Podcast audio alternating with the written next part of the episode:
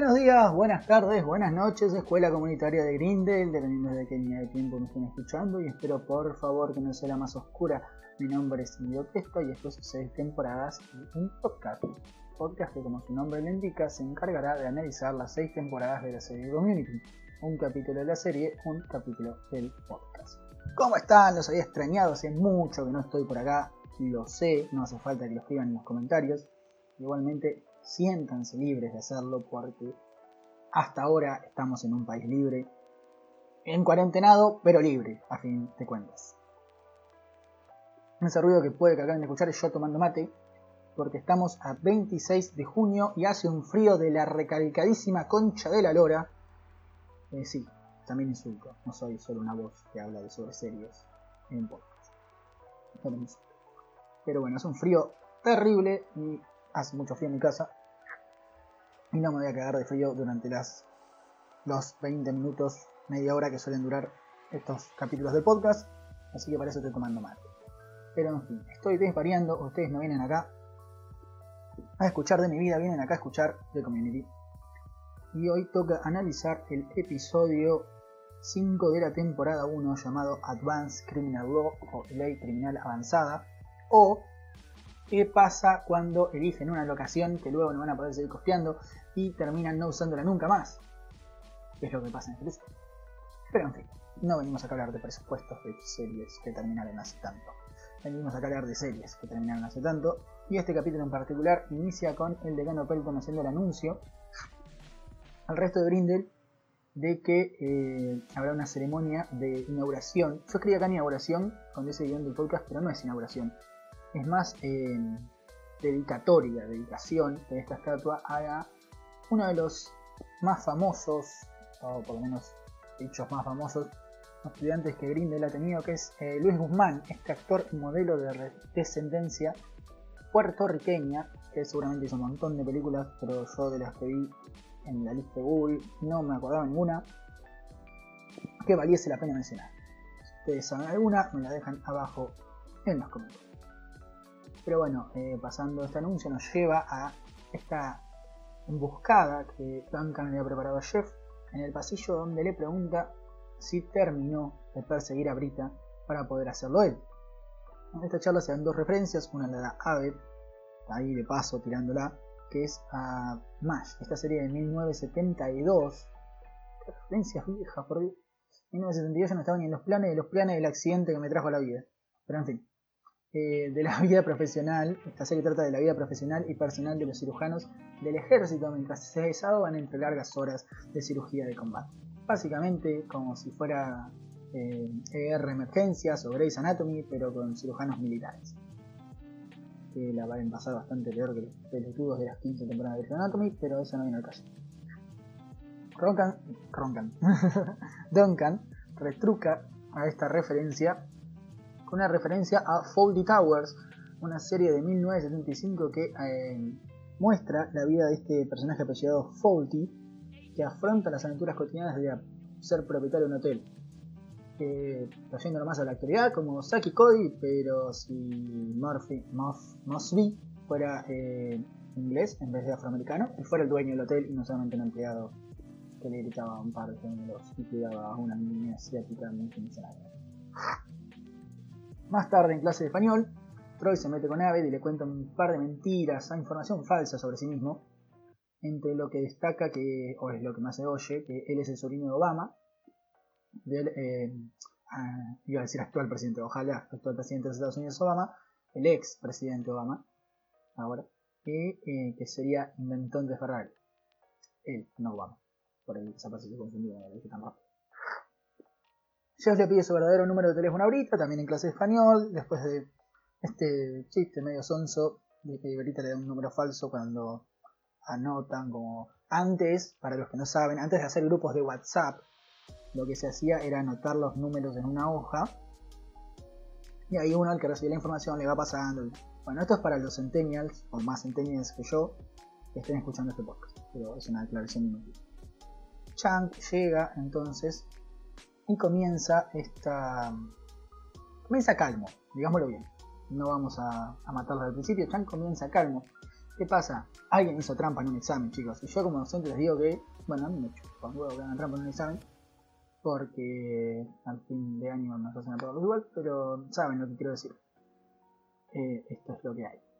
Chang se enoja mucho porque en la universidad no da hacer trampa en un examen. Esto va para aquel compañero mío que hizo trampa en el examen de, del curso de ingreso a la universidad, cuando, a la facultad, cuando había el curso de ingreso en mi facultad. Pero bueno, en este discurso Chang menciona, primero que nada, eh, amenaza con reprobar a todos si el traidor no se presenta, algo muy común más en secundario, por lo menos acá en Argentina, que en universidad. En la universidad generalmente el boludo se presenta solo o no se presenta nunca y el profesor se trae su orgullo y aprueba a todos. Pero bueno, eh, en esta charla Chang hace bastantes referencias. En la primera a Jackie, este personaje afroamericano que es más una caricatura, un personaje caricaturizado, que obviamente lo usa para hacer referencia a Shirley. Hace referencia a... señala a Pierce usando el término grandpa, eh, abuelo. Yo voy a usar Mr. Mabu. Ya que estás haciendo referencias con todo, hacer referencia con Pierce también, no lo dejemos tan de lado. Ya lo vamos a dejar de lado más adelante, ¿para qué hacerlo desde ahora? Pero en fin, se refiere a Abed como Kumar, Kumar, Kumar, que es el personaje de esta trilogía de películas que yo no vi, que es eh, Harold and Kumar, se trata sobre dos personajes, uno de descendencia árabe sería, y el otro de descendencia asiática, que el actor eh, de descendencia asiática, si no me equivoco, es eh, de descendencia surcoreana. los actores son Carol Penn, que, Cal Penn, perdón, que hace de Kumar, y Joe Cho, que hace de Harold. Y bueno, finalmente se refiere a sí mismo como Mr. Miyagi, señor Miyagi. Que si tengo que explicar quién es el señor Miyagi, eh, no quiero hacerlo. Así que pausen este podcast, vayan a ver Karate Kid y vuelvan si no saben quién es el señor Miyagi. Y Karate Kid la buena, la vieja, no la que hizo el hijo de Will Smith, que nunca supo actuar. Y Jackie Chan, que pobre no tiene la culpa, lo metieron ahí. No tiene demasiado cariño Jackie Pero bueno, llega la intro de la serie, la cual Ezequiel Barano ha parodiado hermosamente en la intro y outro de este podcast. Y eh, nos lleva a la sala de estudios, donde primero empieza con este hermoso chiste de Troy diciendo que la única diferencia entre Stalin y el señor Chang es que sabe quién es el señor Chang dejando entenderlo por si alguien está muy lento y no lo entendió, que no sabe quién es. Pero bueno, no lo culpo, no lo necesito. Es, eh, bueno, el grupo investiga, bueno, investiga. Fui muy, eh, muy favorable con mi palabra porque puse investiga en el guion. Y no investiga. Se empiezan a acusar entre ellos. La mayoría acusa a Jeff como algo obvio, como la primera opción. Pero Jeff lo retruca con esto de que si fuese a hacer trampa, no haría trampa copiando de un libro a un papelito para después leerlo durante el examen. ¿Por qué? Porque copiarlo sería casi estudiar, diría. Dice. Y es una buena defensa. Bueno, ahorita decía, mm, pasamos de vuelta y Brita detiene esta discusión diciendo que es con Chunk con quien deberían estar molestos, se fue trabado. Y Annie dice que no puede lidiar con la amenaza adicional de un cero ya que además de tener este estrés de encabezar el comité de canciones de la escuela, ahí es donde explica que tiene que encontrar una nueva canción escolar antes de la ceremonia de la estatua de Luis Guzmán. Y acá es donde Pierce se ofrece, no se ofrece, acá también fue muy generoso, Pierce se enoja porque no le pidió a él que fuese que fuese el que compusiera esto, compusiese esto, no sé seguro cómo se cómo se dice ese verbo, pero no importa, que compusiera la canción y dice que él fue quien escribió el jingle promocional de Hawthorne, Wives, eh, las citas, esta es su empresa, empresa de su padre, luego, luego averiguaremos. Y Abed sugiere que Troy también puede ayudar, ya que él fue quien inventó la música rap. Esto me causó tanta gracia, pero no me causa gracia esta particular escena, me causa gracia cuando, cuando Abed trata de entender cómo es la joda que le hizo Troy para poder replicarla. Me falta que le salga humo de la cabeza. Es hermoso, es como cuando le querés explicar a tu vieja de 52 años lo que es TikTok y te mira con una cara de objeto. Bueno, nada, me estoy yendo al carajo. Pero es. Y bueno, Troy le termina explicando que joderse entre uno, entre ellos, es lo que hacen los amigos. Pero bueno, al día siguiente en la cafetería, esta es una escena de transición muy corta que está acá para demostrar o para desarrollar mínimamente una historia secundaria o terciaria, es la de Annie y Pierce, para no dejarlos al pedo todo el capítulo, que es eh, al día siguiente en la cafetería, Annie le dice a Pierce que el decano lo... La palabra que gusta no... La palabra que puse no me gusta, por eso estoy pensando otra hora, pero bueno, lo confirmó, sería para escribir la nueva canción de la escuela. Y bueno, esa es la escena de transición. Annie le dice, o marca, nos marca a nosotros los espectadores, dónde va a estar Pierce el resto del capítulo, que es en la sala de música con el piano componiendo. Va a haber más escenas de estas, pero esto es una escena para situar estos dos personajes. Pierce va a estar componiendo, Annie va a estar preocupada por cómo compone Pierce, porque esta canción es para el viernes, ponele que están en miércoles. sí, miércoles, miércoles jueves. Pero bueno, volvemos a la clase de español, donde Chang eh, le da 10 segundos al, presentador, al perpetrador para que se revele su identidad o reprobar a toda la clase. Acá hay un chiste que yo no entiendo o que creo que no entiendo. Es cuando Chang dice que el presentador deberá afrontar la música. Y no es que lo diga en los subtítulos, lo dice en castellano. Dice: The perpetrator have to confront um, the music. De música. Lo dice como algo. Eh, como si fuera algo malo.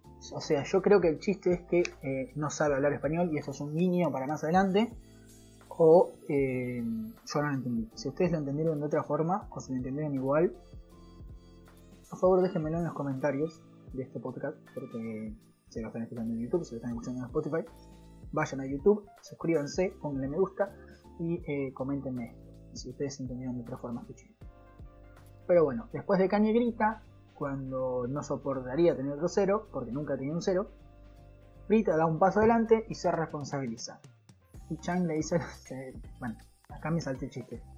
Brita dice que no es tan fácil poner a los seres humanos unos contra otros, como para que se bla y Chang lo que hace es, es la tramposa, póngase contra ella, y todos la tiran bolas de papel, cual clase de primario en Argentina.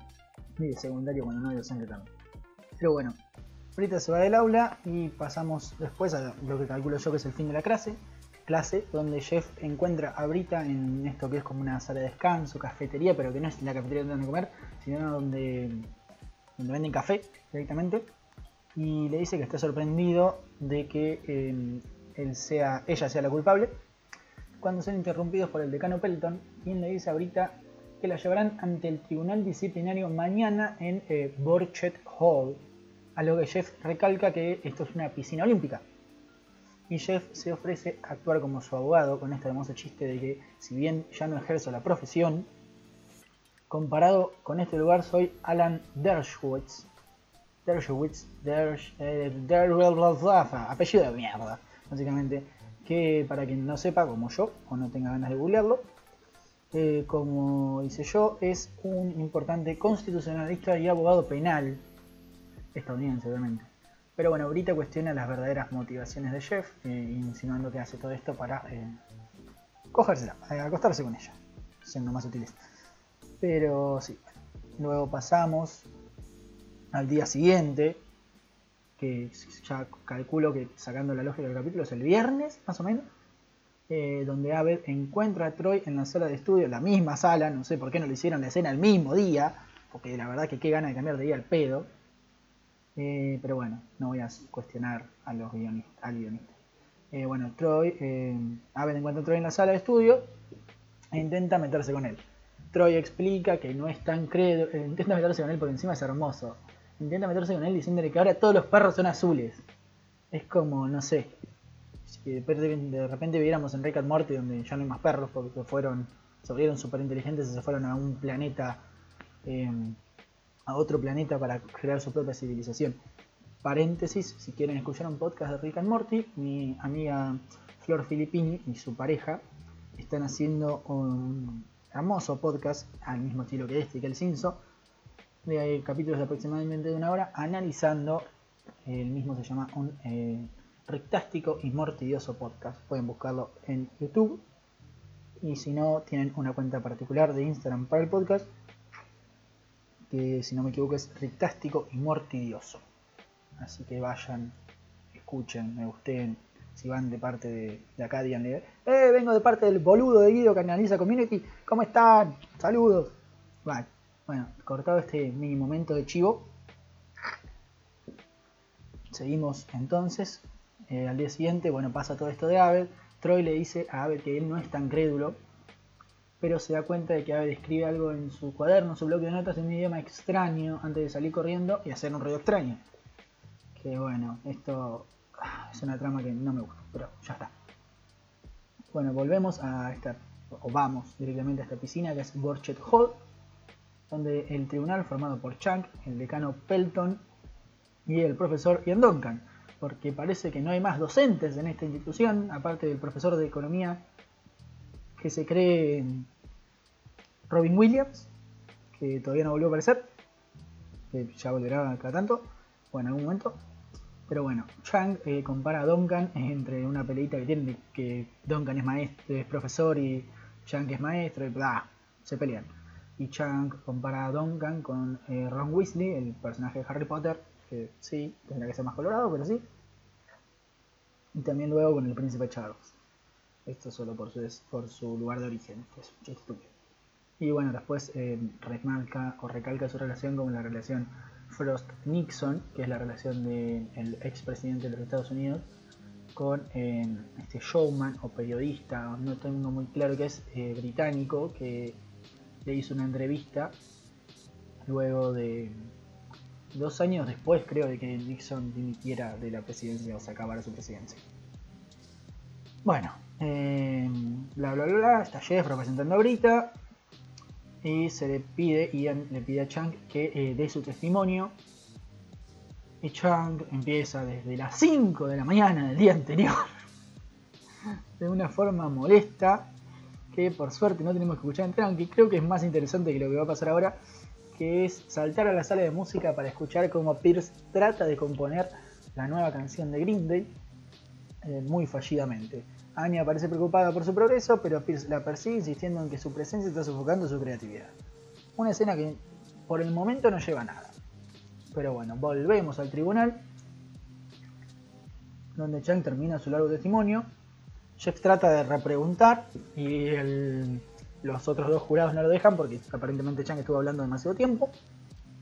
Jeff llama ahorita al estrado y acá es este, este, ah, este chiste me gusta mucho porque Chang había mencionado las botas de Brita y el decano Pelton se muestra interesado en las botas cuando ahorita sube el estrado. Que dicho sea de paso, ni una escalerita le pusieron, tuvo que subirse arrastrando el estrado, por favor.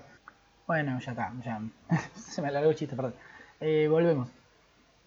Eh, bueno, Jeff, eh, está en el estrado, Jeff le pregunta así de una, ¿usted copió el examen? No, le responde Brita. Jeff lo que hace luego es eh, afirmar que solo confesó el crimen porque Chang había amenazado a todos con una calificación rogatoria y pide que se detenga el caso. El decano Pelton está a punto de aceptar. Eh, Brita cambia su testimonio y admite que en realidad fue ella quien eh, engañó a todos y de hecho sí se copió en el examen. y Jeff, pasmado por no saber qué hacer, pide un receso en la actividad del, del, juzgar, del jurado, del juzgado de la corte, digamos, que no se concede en un principio hasta que alguien que se tira eh, a la pileta crea un salpicón que moja la mesa, tan importante que por lo que vemos al algo de 6 mil dólares. Ojalá yo pudiera gastar 6 mil dólares en una mesa, pero bueno, esta mesa es salpicada y cortan para secarla y todo. Pero bueno, saltamos de vuelta a esta trama de Troy y Abed, donde Troy se confunde por las acciones de Abed cuando está hablando consigo mismo sobre, sobre las interacciones de estos dos. Eh, es raro. Bueno, seguimos.